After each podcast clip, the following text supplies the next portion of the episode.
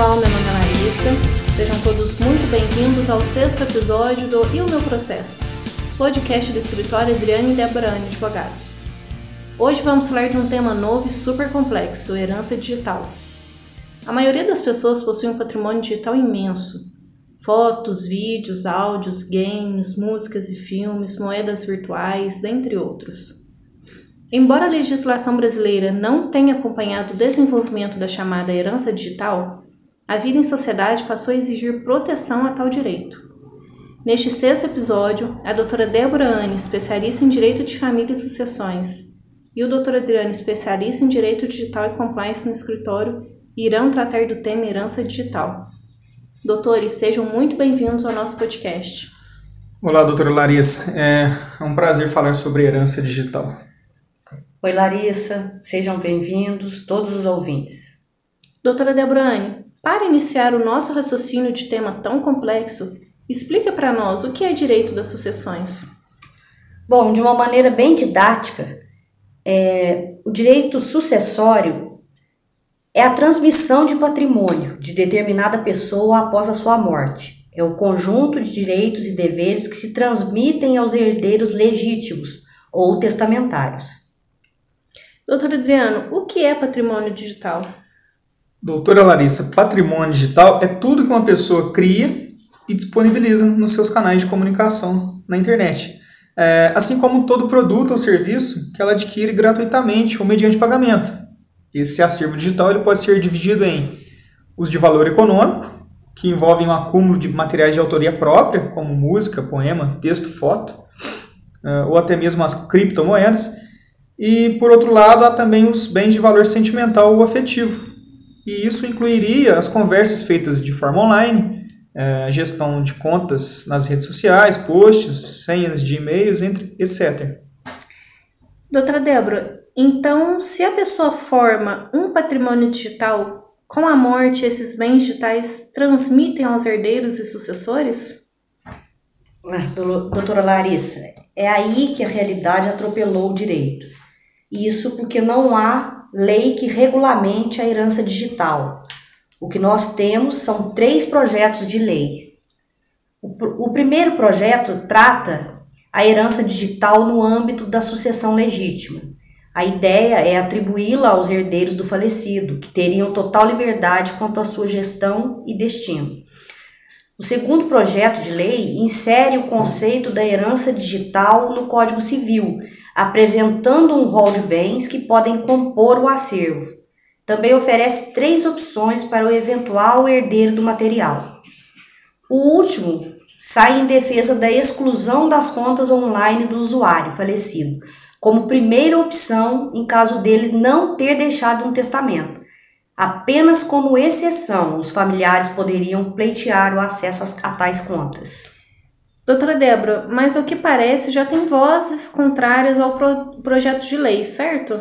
Sim, como sempre, existem os que pensam de modo contrário, e eles argumentam que não houve manifestação de vontade do falecido, que vai expor a privacidade de terceiros, que transforma o direito de personalidade em bem patrimonial, que não permite que os bens sejam excluídos sem interferência do direito à privacidade e assim vai. Nós vamos encarar aí muitas falas contrárias. E, doutor Adriano, o que nos diz os tribunais?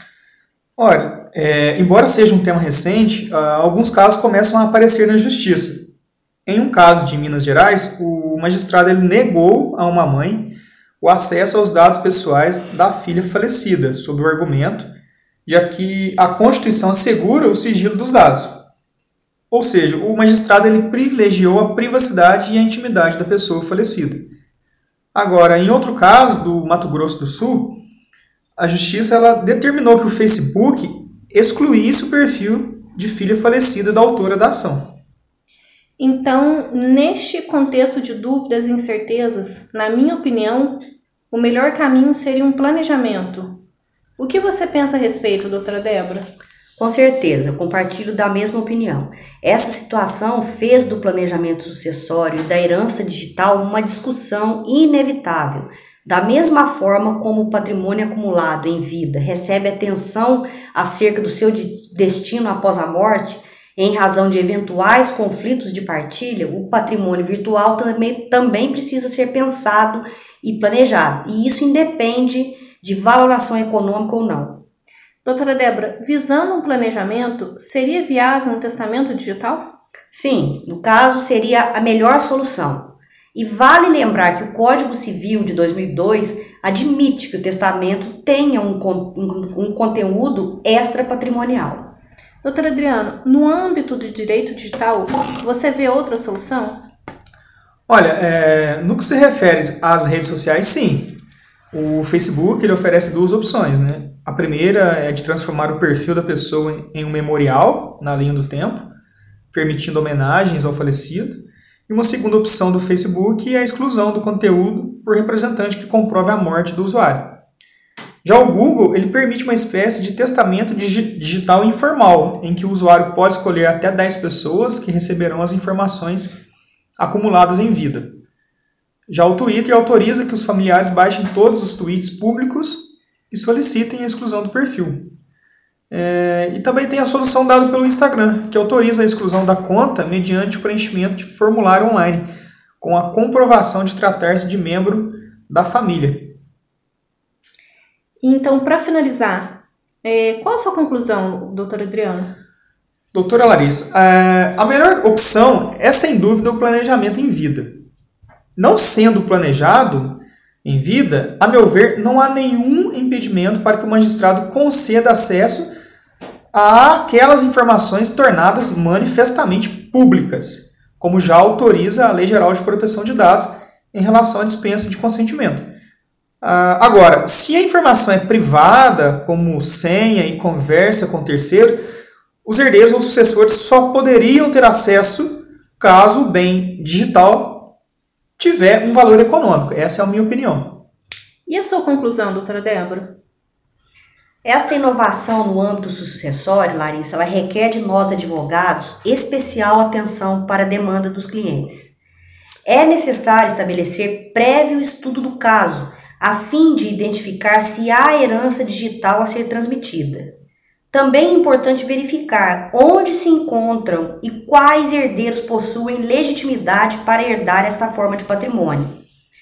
Enquanto uma solução definitiva não se apresenta pelos tribunais e cortes superiores, uma consultoria jurídica prévia se torna cada vez mais necessária para evitar que, em momentos futuros, dores de cabeça com litígios processuais aconteçam. Ufa! Um tema extremamente complexo. Obrigada pela participação, doutora Adriana e doutora Débora. É, eu que agradeço o convite, doutora Larissa. Um abraço a todos os ouvintes. Muito obrigada, doutora Larissa, e também aos nossos ouvintes. Um abraço a todos. Então, no nosso próximo episódio, a doutora Débora e o doutor Vitor, nosso convidado especial, irão conversar a respeito da recente decisão do STF a respeito da tributação e criminalização do devedor contumaz. Até o próximo episódio. Até.